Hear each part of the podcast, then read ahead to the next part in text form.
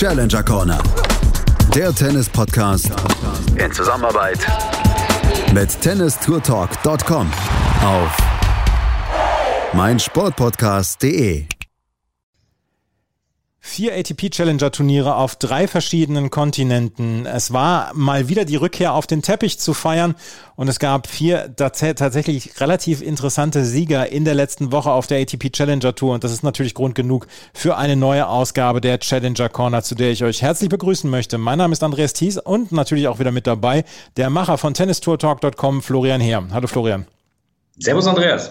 Eigentlich lässt du dir die beiden Teppichwochen in Ismaning und Eckental nicht nehmen, weil es ist so schön in der Nähe von dem Ort, wo du wohnst.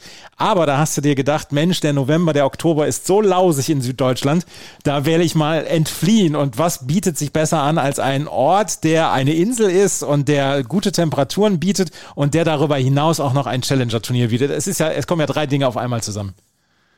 Ja, ganz genau so ist es. Dieses Jahr gab es in Anführungszeichen leider einen Clash im Bereich des, der Zeitplanung auf der Challenger Tour und somit muss ich die, den Carpet Swing dieses Jahr skippen. Ja, aber das machst du sehr, sehr gerne. Ich höre da keine Trauer aus deiner Stimme heraus. Ja, aus den klimatischen Bedingungen heraus ganz bestimmt nicht, denn ähm, hier in Tenerife ist es recht nett. Du hast es gerade gesagt, du bist auf Teneriffa. Ähm, da ist in dieser Woche ein Challenger-Turnier, findet dort statt. Das ist zum ersten Mal das Turnier. Genau, also es gab bereits Turniere bereits in Tenerife schon zweimal. Ähm, die ja, einmal in den 90er Jahren, 2009 war glaube ich das letzte Mal und naja, also jetzt eben seit äh, über elf Jahren sind sie wieder zurückgekommen und ähm, organisiert von den gleichen Veranstaltern, MEF Tennis Events, den italienischen Veranstaltern, die bereits das Turnier auf Gran Canaria Anfang des Jahres gemacht haben und die vor zwei Wochen, also beziehungsweise der vorvergangenen Woche, das WTA-Turnier hier in Tenerife auch bereits veranstaltet haben. Ja, und wir werden nächste Woche darüber sprechen. Nächste Woche gibt es schon wieder eine neue Ausgabe der Challenger Corner. Und dann werden wir über das Challenger-Turnier in Tenerife sprechen. Teneriffa, Tenerife, wie es dann im Spanischen ausgesprochen wird. Aber wir wollen über den Carpet Swing sprechen, der in dieser Woche im Gange ist in äh, Eckental äh, bei Nürnberg und ich schaue gerade auf den zweiten Monitor, schaue ich gerade das äh, Match von an Matthias Bachinger gegen Andrea Vavassori ähm, und habe letzte Woche habe ich Ismaning besucht. Endlich, eigentlich fällt es immer in meine Urlaubswoche, das Turnier äh, in Ismaning und letzte Woche war ich dann endlich zum ersten Mal da. Es war ein tolles Turnier, ganz viele deutsche Spieler dann natürlich auch am Start. Es wurde unter 3G-Bedingungen ähm, wurden Tickets verkauft, also Zuschauende waren auch da. Es war bestes Wetter, es war es war top Tennis, was dort gespielt worden ist. Die ganzen großen Jungs, die über ihren Aufschlag kommen, die gerne Surf und Volley spielen, haben diese Woche genossen. Teppich ist ein sehr, sehr schöner Farbtupfer in dieser ATP Challenger Landschaft. Ja, ich glaube, damit ist es sehr gut ausgedrückt, denn es sind tatsächlich die einzigen zwei Tennisturniere, die noch existieren auf der Challenger Tour, die auf Teppich ausgetragen werden. Wir haben das in der Vergangenheit ja schon des Öfteren thematisiert dass die ATP es eigentlich nicht mehr gerne sieht, dass Turniere auf diesem Belag ausgetragen werden. Und daher bekommt man auch gar keine Zulassung mehr, wenn man jetzt neu ein neues Turnier veranstalten wollen täte, ähm, diesen auf Teppich austragen zu dürfen. Und demnach sind Ismaning hat damals eine Ausnahmeregelung äh, bekommen, weil sie, als sie angefangen haben, na, wann war es her? Wann war die erste Ausgabe? Hast das vorliegen, glaube waren schon fünf, sechs Jahre her, oder? Ähm, war es eine Ausnahme, die sie bekommen haben, weil in dieser Woche es kein anderes Turnier gab, das in Europa stattgefunden hat. Und da hat die ATP gesagt, okay, ähm, bevor wir gar keins haben in Europa in dieser Woche, dann nehmen wir auch euren Teppich und ihr dürft die Woche dann das Turnier austragen. Ähm, bei ist es ja schon sehr traditionsreich, das existiert ja schon mehrere Jahre und da hinweg ähm, ist es quasi eben noch so dieses, diese alte Last, in Anführungszeichen, die man dort mitgetragen hat. Es gab dann die Auflage, den Teppich zu erneuern vor einigen Jahren, das wurde dann auch erledigt. Und demnach sind es die letzt gebliebenen, verbliebenen zwei Turniere, die auf der Challenger Tour noch eben auf diesem Belag und du hast es angesprochen, sehr speziellen Belag dann eben auch ausgetragen werden dürfen. Janik Hanfmann war 2017 der erste Sieger dieses Turniers in Ismaning, den Wolfkran Open. Filippo Baldi, Lukas Latschko, Marc-Andrea Hüßler und Oskar Otte in diesem Jahr. Das sind die Sieger dieser Wolfkran Open. Und ich habe Oskar Otte in zwei Matches gesehen und er hat durchaus kämpfen müssen in diesem äh, Turnier, weil Teppich, und auf die Eigenart können wir einfach nochmal ähm, eingehen. Teppich in den 80ern war ganz, ganz modern, ganz äh, super modern. In den 90ern wurde es dann von den Hartplätzen abgelöst. Es ist ein Boden, wo der Ball flach abspringt. Es ist ein Boden, wo der Ball sehr, sehr schnell wird, was halt für Surf- und Volleyspieler gut ist, was für starke Aufschläger gut ist. Die Ballwechsel sind relativ kurz. Wenn du lange Rallyes hast, dann hast du Rallyes mit Leuten, die von der Grundlinie her sehr sicher spielen können und das dann auch äh, über mehrere, über mehrere Schläge schaffen können, weil diese Rallyes sind unglaublich flach dann auch. Das ist kein, das ist kein Topspin-Tennis oder so, da heißt es den Ball möglichst flach halten. Das macht die Sache ja auf der einen Seite macht sie äh, spektakulär, weil man, ähm, weil man wirklich schnelle Ballwechsel sieht und weil man sehr viel Action sieht. Auf der anderen Seite, wenn das jetzt ein halbes Jahr lang so wäre, dann würden wir vielleicht auch so ein bisschen Langeweile im Tennis erleben. Ja, und ich glaube, das war auch der Grund, warum man dort versucht hat, äh, ja, eine Art Riegel vorzuschieben. Dazu kam, also wenn du jetzt gerade von 80er Jahren Teppich sprichst, dann fallen mir da auch so die ein oder anderen Dellen ein ja. und Hügel manchmal dort gebildet haben. Ähm, das hat natürlich mit dem heutzutage auch nicht mehr viel zu tun. Und du hast recht, dass, wenn alle Turniere so aussehen würden, es wäre wahrscheinlich relativ langweilig. Obwohl, wenn man sich auch das Draw wieder so ansieht, es sind natürlich auch immer sehr, sehr enge Partien, weil es natürlich wahnsinnig schwierig ist, den Gegner den Aufschlag abzunehmen. Das heißt, es gibt viele Tiebreaks, es gibt ähm, viele äh, Matches, die über drei Sätze gehen. Und das hat natürlich einen gewissen Reiz. Und heute sieht man das als USP. Ich glaube, es kommen auch immer wieder mal die ein oder anderen Spieler, die einfach neugierig sind, die noch nie auf diesem Belag gespielt haben. Ich erinnere mich an Brandon Nakashima, der war, glaube ich, vor zwei Jahren mal in Ismaning oder es war sogar vielleicht sogar letztes Jahr noch an der Seite von Pat Cash. Und ähm, der hat zum ersten Mal auf Teppich gespielt und für den war das einfach ein völlig neues Terrain. Das war eine völlig neue Erfahrung. Und ich glaube, einige sind auch eben neugierig, wollen mal schauen, wie das so ist, wollen das ausprobieren. Und ähm, das ist natürlich dann schon was Besonderes äh, für das Turnier oder die Turnier können damit natürlich so einen gewissen Markenkern bilden.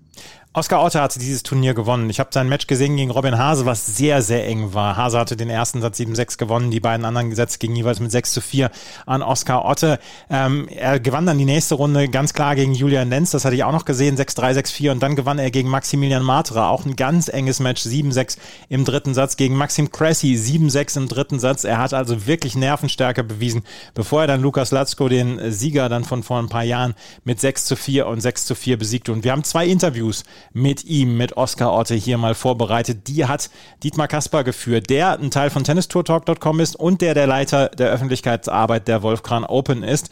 Und der hat nach den Matches jeweils mit äh, Oskar Otte gesprochen. Und sein Interview nach dem Viertelfinale gegen Maximilian Matra, das hört ihr hier.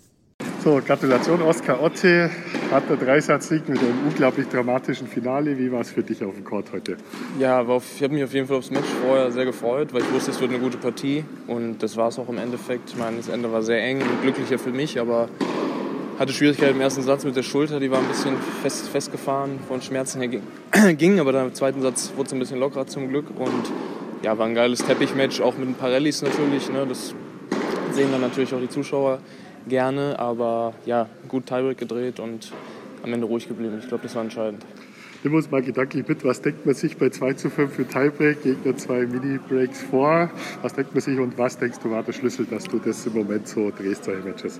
Ja, eigentlich wie gerade angesprochen. Ich meine, der muss ja dann erstmal auch ausservieren und alles und ich bin ruhig geblieben, ich konnte im Fokus bleiben und das habe ich echt sehr gut hinbekommen. Auch ein bisschen Glück, vielleicht ein paar Ecken geraten beim Aufschlag und dann Bälle gut reingespielt. Äh, das ist so eng hinten raus auf Teppich, vor allem im Tiebreak. Und ich finde, Maxi hat sehr gut gespielt. Das, wir beide sind auf einem sehr guten Weg. Und ja, ich hatte das glückliche Ende. Von daher freue ich mich sehr auf morgen.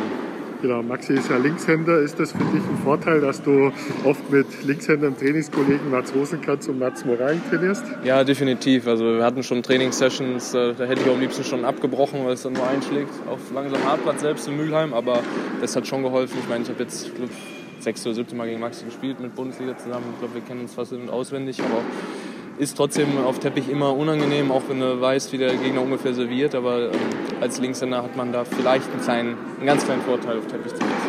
Genau, Halbfinalgegner Maxim Cressy aus den USA. Kennst du ihn? Hast du gegen ihn schon mal gespielt? Ja, ich kenne ihn. Wir haben dieses, dieses Jahr auf Asche gegeneinander gespielt. War relativ eng, weil er einfach ein sehr unangenehmer Gegner ist. Und ich bin bereit morgen. Ich habe, äh, wie gesagt, mit Mats und Mats und Tobi, mit Tobi Simon trainiere ich auch. Die servieren ja alle wie die Geistesgestörten. Von daher weiß ich, was mich morgen erwartet und ich werde voll da sein. Danke dir. Danke dir. morgen.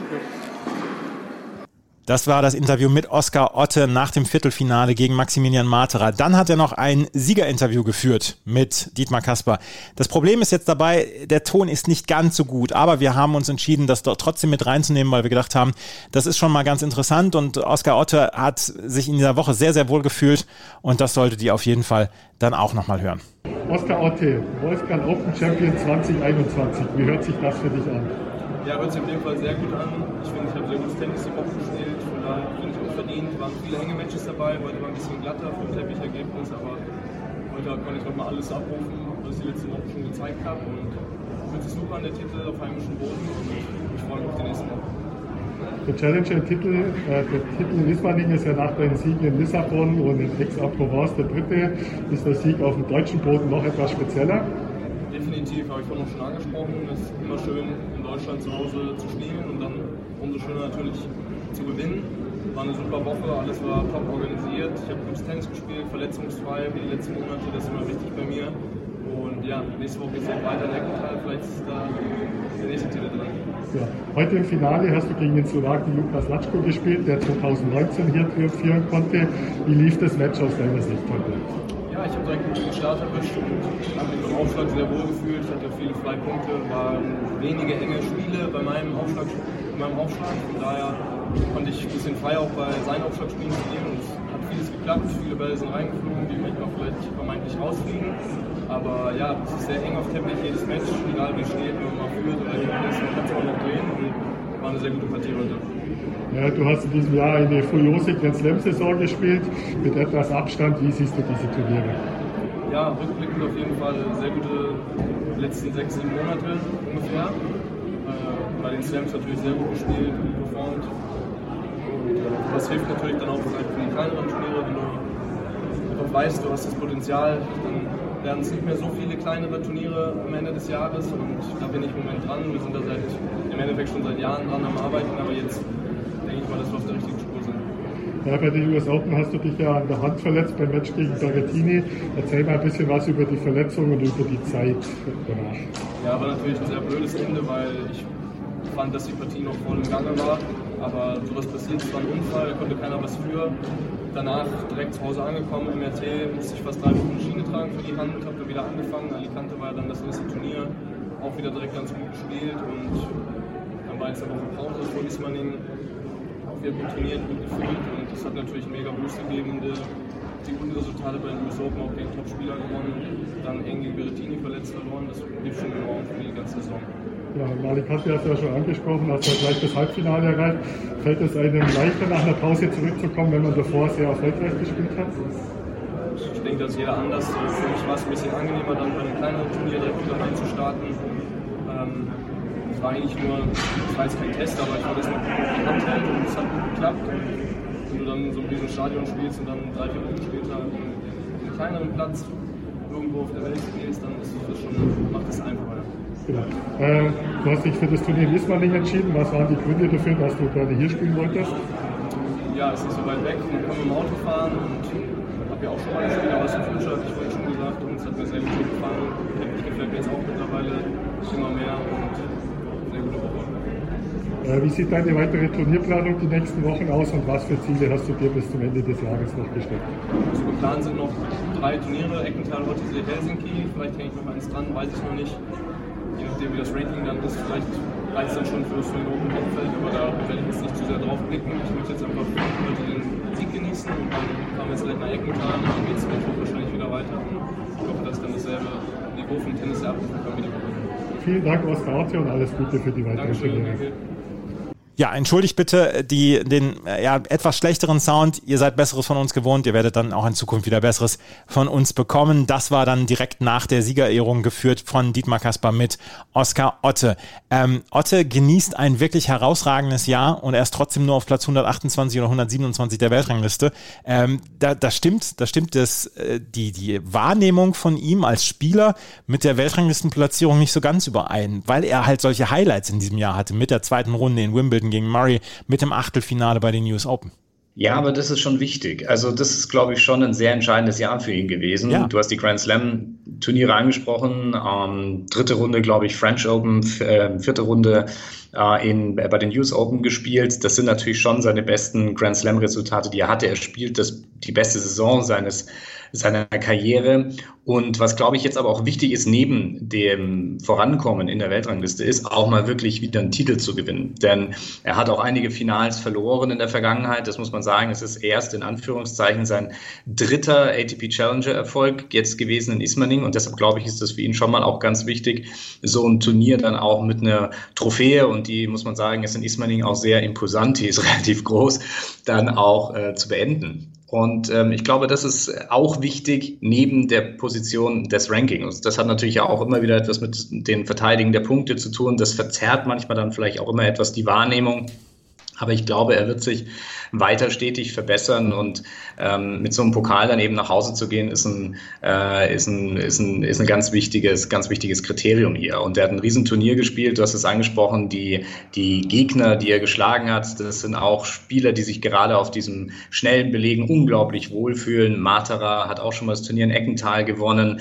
Cressy war in Ismaning auch schon ein paar Mal, stand dort auch schon im Finale. Das ist auch ein richtiger Hardhitter, der mit richtig äh, starkem Surf seine, seine Gegner da auch richtig beeindrucken kann. Und äh, da konnte er gegenhalten. Ne? Also der hat, er heißt, er hat sich auch auf allen Belägen, wenn du so willst, sich auch richtig stetig verbessert und äh, konnte sein Level dort halten. Ich glaube 91 Asse geschlagen. ATP hat das mal gezählt im Laufe der Woche. Also das ist schon eine ganz gute Nummer und ähm, ich glaube, der ist richtig zufrieden mit der Woche.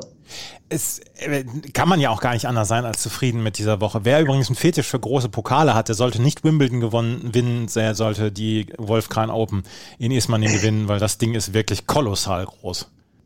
Ja, ich sag ja, das ist, das, das ist eine richtige, richtig coole Nummer. Ich erinnere mich noch an Lukas Latschko, als er das damals gewonnen hat. Er konnte das kaum irgendwie in die Höhe stellen nach dem Finale. Also da gibt es ja manche Turniere, da sind die Pokale wesentlich größer wahrscheinlich als der eigentliche Stellenwert des Turniers, aber ist ein schönes Teil. Ja, absolut.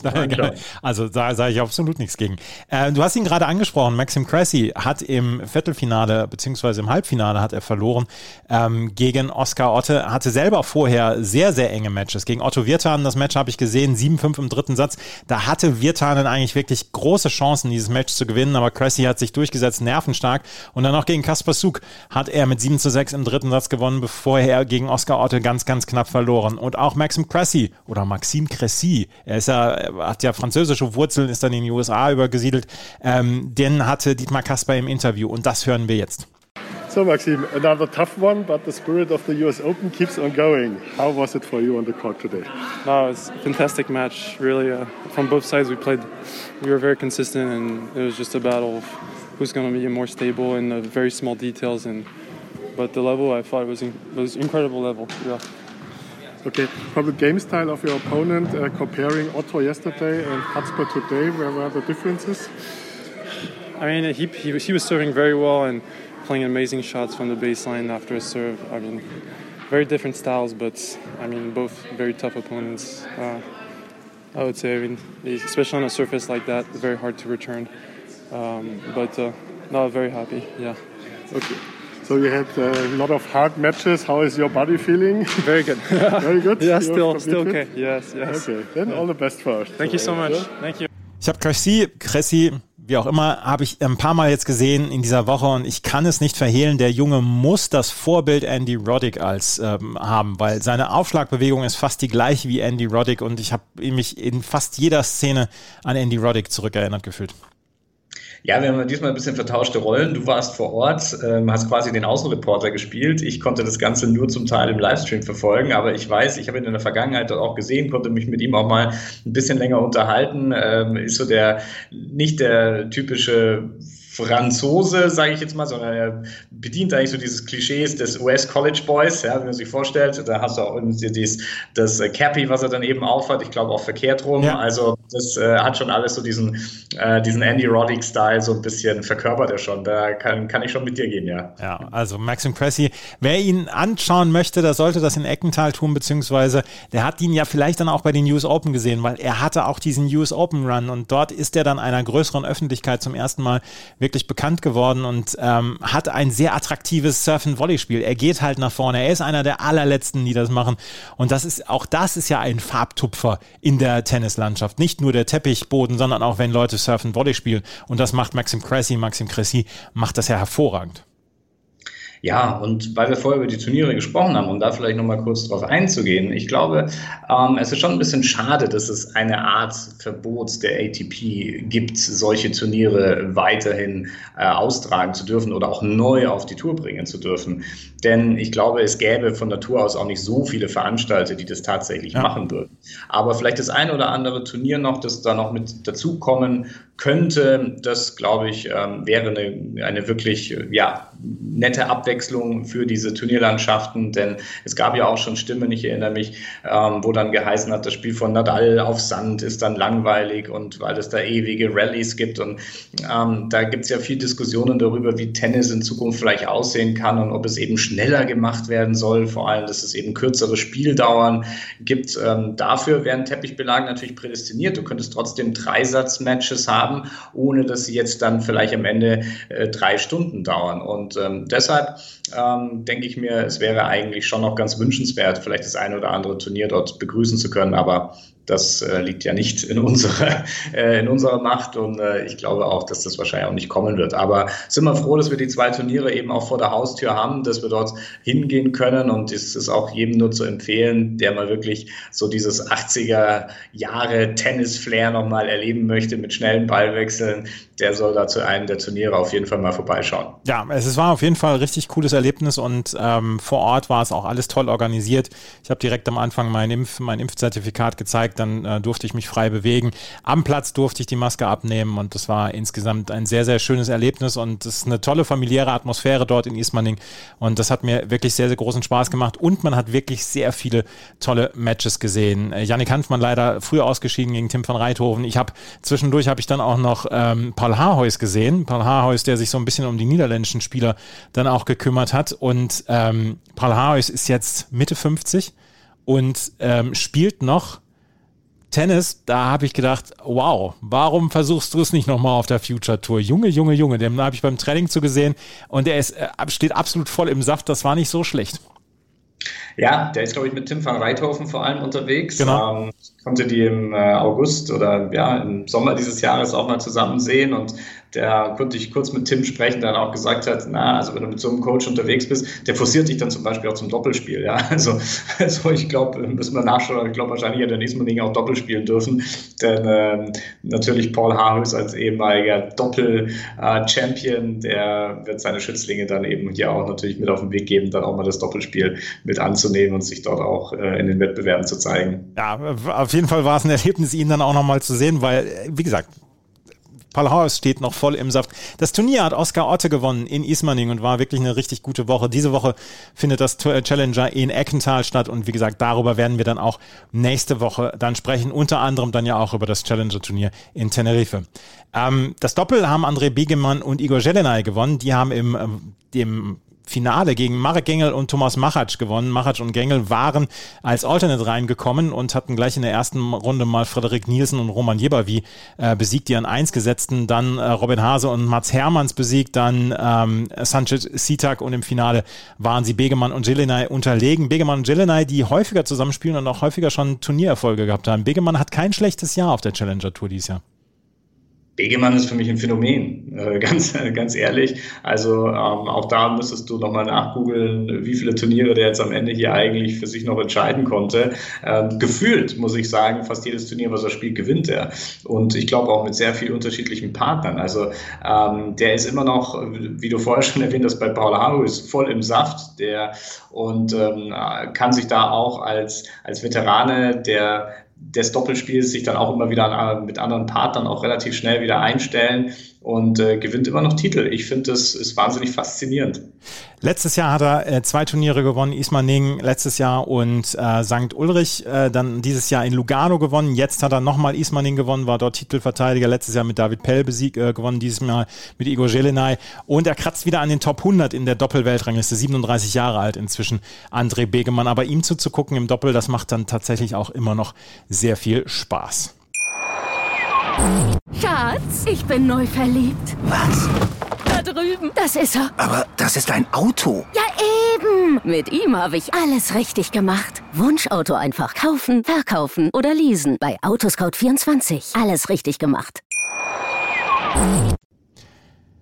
Brest, ja. Lima und Las Vegas waren auch noch drei Challenger-Turniere, die in der letzten Woche stattgefunden haben. Und da müssen wir dann auch nochmal gerade drauf gucken, weil es gab einige durchaus sehr interessante Ergebnisse und sehr interessante Sieger. Und Brandon Nakashima hat das Turnier in Brest gewonnen. Und Brandon Nakashima, you heard him here first. Auch ein Spieler, den man hier vielleicht bei der Challenger Corner zum ersten Mal gehört hat, weil du hast es vorhin erwähnt, der war vor zwei Jahren, glaube ich, war er ähm, in Ismaning dabei und hat dort damals mitgespielt und mit seinem Trainer Pat Cash oder was letztes Jahr, entweder letztes oder vorletztes Jahr, ähm, war er dann damals auch im Interview mit äh, Dietmar Kaspar und Brandon Nakashima hat dieses Turnier gewonnen im Finale gegen Jean Sosa. Mit 6 zu 3 und 6 zu 3 hat er gewonnen und er hat an diesem Titel nicht so richtig viel ähm, Zweifel aufkommen lassen. Jean-Bob Pirosch in der ersten Runde, Bernabe Sapati Miraisch in der zweiten Runde, Henry Glaskson im Viertelfinale, ähm, Alexander Müller im Halbfinale und dann im Finale Joao Sosa. Ohne Satzverlust ist er hier reingekommen. Es war ein exzellent besetztes Turnier in Brest. Es waren so ein bisschen offene französische Meisterschaften,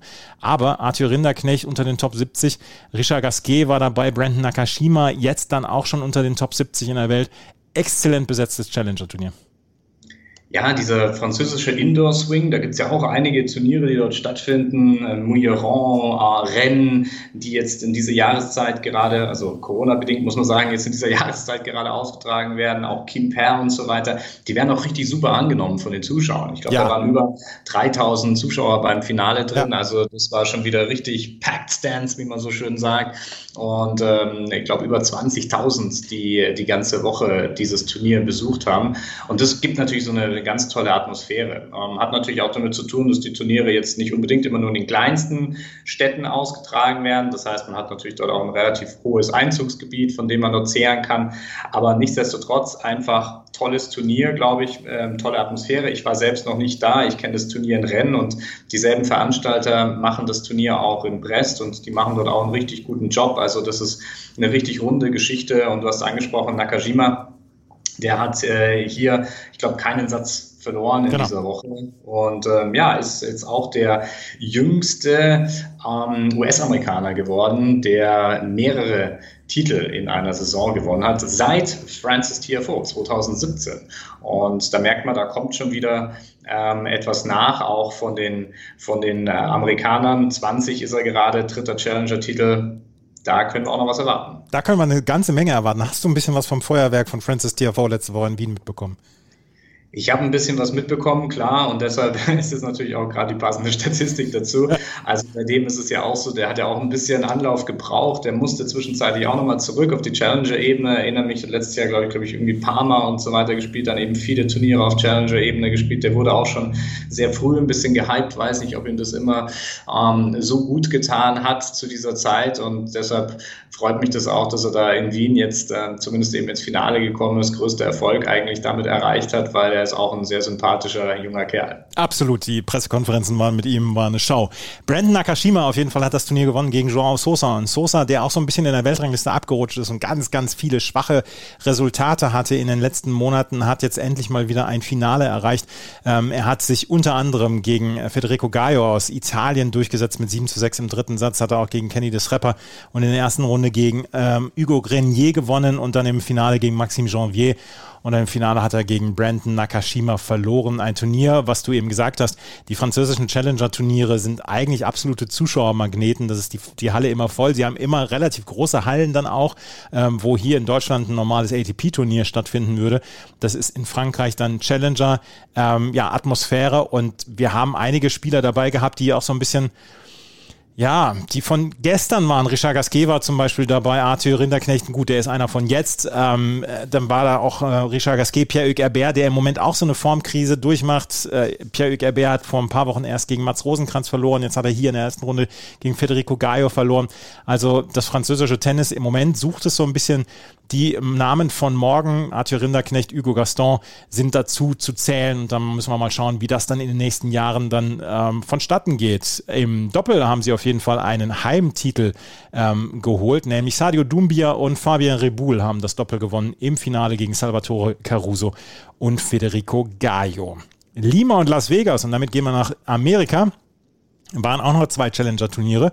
Und das Turnier in Lima, das hat auch ein alter Bekannter gewonnen. Nicolas Jarry im Finale gegen Juan, Martin, Juan Manuel Cerundolo. 6 zu 2, 7 zu 5. Ich glaube, es ist der erste Titel für Nicolas Jarry seit seiner Dopingsperre. Nein, er hat am Anfang des Jahres bereits ah. in Salinas ein Turnier gewonnen. Ähm, insgesamt der fünfte Challenger-Erfolg war im Februar, glaube ich, war es in Salinas in Ecuador hat er bereits ein Turnier gewonnen und hat sich seitdem, wir haben das, glaube ich, auch schon mal bei dem Turnier in Salzburg gehabt, wo er auch gespielt hat genau. und thematisiert haben, ähm, ja, wieder etabliert ähm, auf der Challenger Tour. Aber es ist ein langer Weg zurück. Also, das ist halt immer der Punkt. Wenn du im Ranking weit zurückfällst, du musst dir die Punkte wieder erarbeiten. Es geht in dem Fall auf die harte Tour.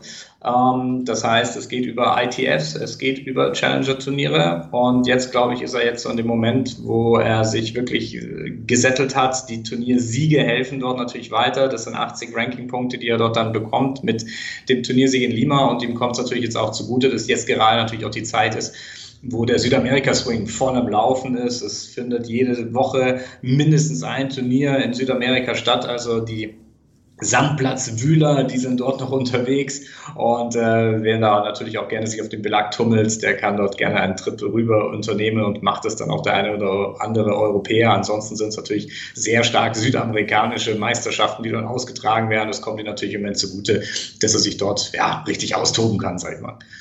Nicolas Jarry inzwischen 162. der Weltrangliste. Er war ja dann auch schon mal Top 40 in der Weltrangliste, hatte diese eine Finale in Genf damals gegen Alexander Zverev, hatte er knapp verloren und dann, wie gesagt, Dopingsperre und jetzt ähm, versucht er sich wieder zurückzuwühlen in dieser Tour und äh, stellt fest und muss feststellen, dass es, ein, dass es nicht so einfach ist, wie man es am Anfang vielleicht gesagt hat. Aber er hat hier ein wirklich gutes Turnier gespielt und ähm, er war ungesetzt und hat in der ersten Runde einen Wildcard-Inhaber aus Peru besiegt. Dann hatte er gegen Christian Rodriguez gewonnen, gegen Alejandro Tabilo, gegen Valentin äh, Vitkopriva, Entschuldigung, und dann im Finale gegen Juan Manuel Cerundolo gewonnen. Und das war insgesamt, ja, sein zweiter Turniersieg in diesem Jahr. Du hast es gesagt, in Salinas hatte er in diesem Jahr schon das Challenger gewonnen. Das Doppel haben dann, ähm, müssen, muss ich jetzt nochmal gerade nachgucken, die an zwei gesetzten Sergio Galdos und Gonzalo Oliveira aus Peru beziehungsweise Portugal dann gewonnen. Lima ist wahrscheinlich auch relativ hoch.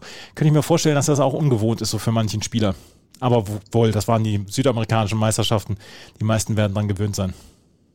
Ja, genau. Also wir haben dort einige Turniere, die auf richtiger Höhe stattfinden. Auch diese äh, Woche jetzt in äh, Guayaquil, da sind richtig äh, nassfeuchte Bedingungen. Das muss man natürlich mögen. Deshalb sind ja auch viele Europäer, nicht nur abgesehen natürlich von den ganzen Reisestrapazen und jetzt auch noch den ganzen Kohlenauflagen, die sich die Reise dann natürlich ersparen, obwohl sie vielleicht lieber auf Sand spielen täten, als vielleicht jetzt irgendwo in der europäischen Halle rumtummeln müssen. Aber ähm, ja, das ist natürlich schon etwas für die, die diese klimatischen Bedingungen und diese Gegebenheiten vor Ort dann auch gewöhnt sind. Und wie gesagt, wenn du dir die Draws anschaust, du findest natürlich hauptsächlich Südamerikaner, die dort in den Turnieren auftauchen. Mhm.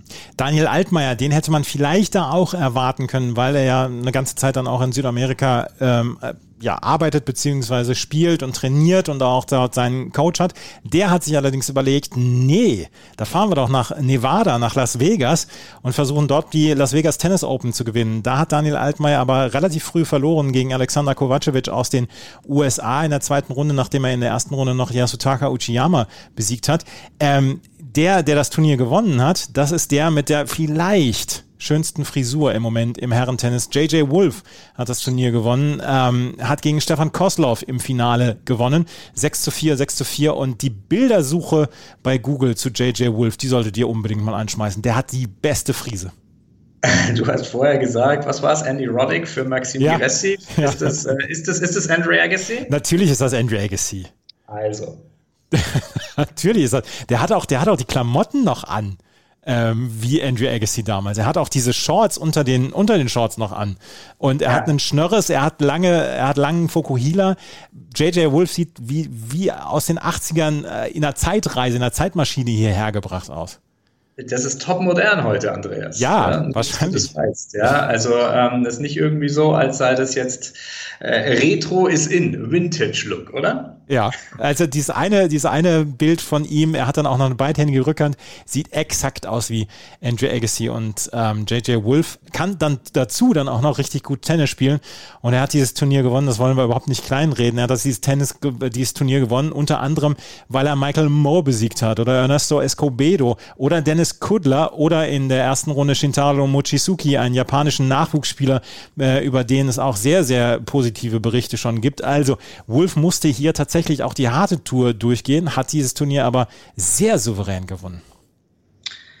Ja, vielleicht noch ein kurzes Wort zu Daniel Altmaier, weil du es angesprochen hast. Der hat ja in Lüdenscheid ähm, im August noch seinen Turniersieg feiern können. Danach hat er noch ein Turnier die Woche darauf direkt in Warschau gespielt, also dann in der zweiten Runde auch ausgeschieden. Gut, kann ja öfters mal passieren, dass man auch ein bisschen müde ist, Reisestrapazen und so weiter, dass das dann beim nächsten Turnier nicht klappt. Aber danach ist er ja, ähm, in, äh, hat er noch in Como gespielt, ähm, äh, musste dort auch äh, verletzungsbedingt aufgeben in dem Semifinale. Ich weiß gar nicht, was dort tatsächlich passiert ist. Und dann hat er die Reise ja nach Amerika eben angetreten, hat das erste Turnier in Lima auch schon mal gespielt, ähm, im vergangenen Monat, beziehungsweise im September, Ende September und dann Indian Wells gespielt, ähm, dann wieder nach Südamerika gegangen, Bogota auf Sand, ähm, jetzt angesprochen Las Vegas, ist seitdem aber nicht mehr über die zweite Runde hinausgekommen.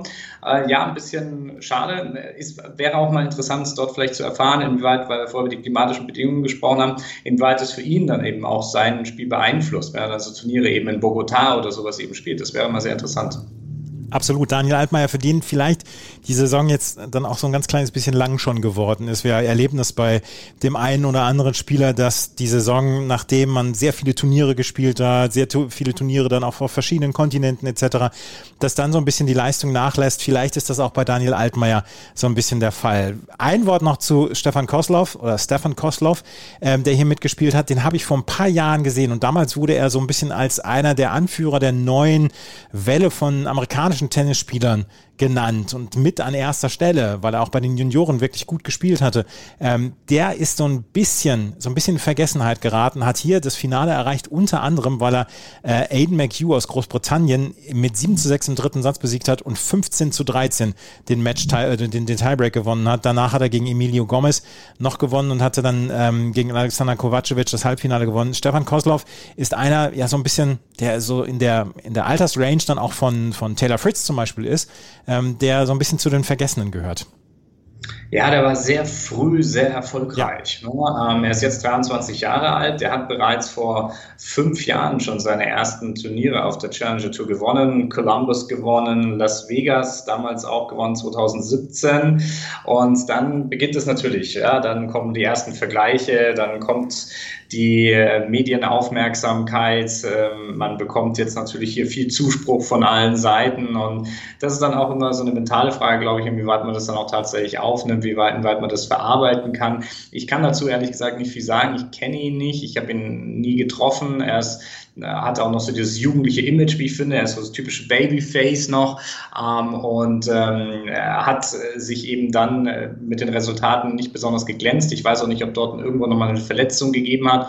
Das heißt, er hat aber dieses Jahr schon eben in Columbus einen Titel gewonnen und ist, glaube ich, wieder so auf dem Weg zurück. Müsste jetzt auch wieder in den Top 200 äh, ungefähr gerankt sein. Also da können wir trotzdem noch was ähm, erwarten, denn mit 23, da kommst du jetzt vielleicht erst in die Phase, wo du den ersten Downturn der Welle dann auch wirklich verarbeitet hast.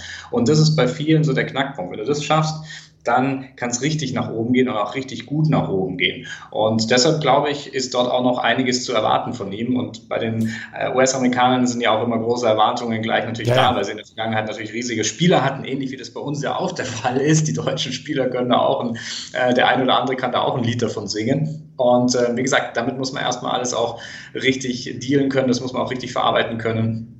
Und äh, ja, ich wünsche es ihm auf jeden Fall, dass dort von der Seite auch wieder ähm, was kommt. Und ich glaube, er ist mit den Resultaten, die er dieses Jahr hier gezeigt hat, auf einem sehr guten Weg. Auf jeden Fall. Und Stefan Kosloff ist äh, im Moment 220. der Weltrangliste, aber vielleicht sehen wir ihn in, ja, in den nächsten Jahren dann auch bei den Grand Slams, beziehungsweise dann auch in den Qualifikationen für die Grand Slams. In dieser Woche findet Tenerife statt. Das, was äh, Florian am Anfang schon erwähnt hat. Äh, Eckental ist dabei, Bergamo ist dabei, wo wir zwei, vor zwei Jahren den Durchbruch quasi von Yannick Sinner erleben durften.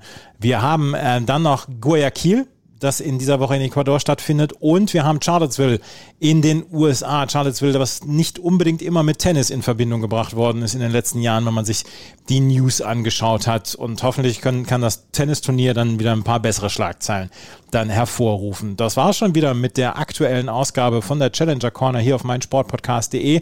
Ihr solltet tennistourtalk.com auf jeden Fall in euren Bookmarks haben, weil dort werdet ihr täglich über das Geschehen auf der Herrentour informiert und auch vor allen Dingen auf der Challenger und ITF Tour. Und ansonsten freuen wir uns über Rezensionen und Bewertungen auf iTunes. Vielen Dank fürs Zuhören. Bis zum nächsten Mal. Auf Wiederhören. Schatz, ich bin neu verliebt. Was? Da drüben. Das ist er. Aber das ist ein Auto. Ja, eben. Mit ihm habe ich alles richtig gemacht. Wunschauto einfach kaufen, verkaufen oder leasen. Bei Autoscout24. Alles richtig gemacht. Challenger Corner. Der Tennis-Podcast in Zusammenarbeit mit tennistourtalk.com auf meinsportpodcast.de. Schatz, ich bin neu verliebt. Was? Da drüben. Das ist er. Aber das ist ein Auto. Ja, eben. Mit ihm habe ich alles richtig gemacht. Wunschauto einfach kaufen, verkaufen oder leasen. Bei Autoscout24. Alles richtig gemacht.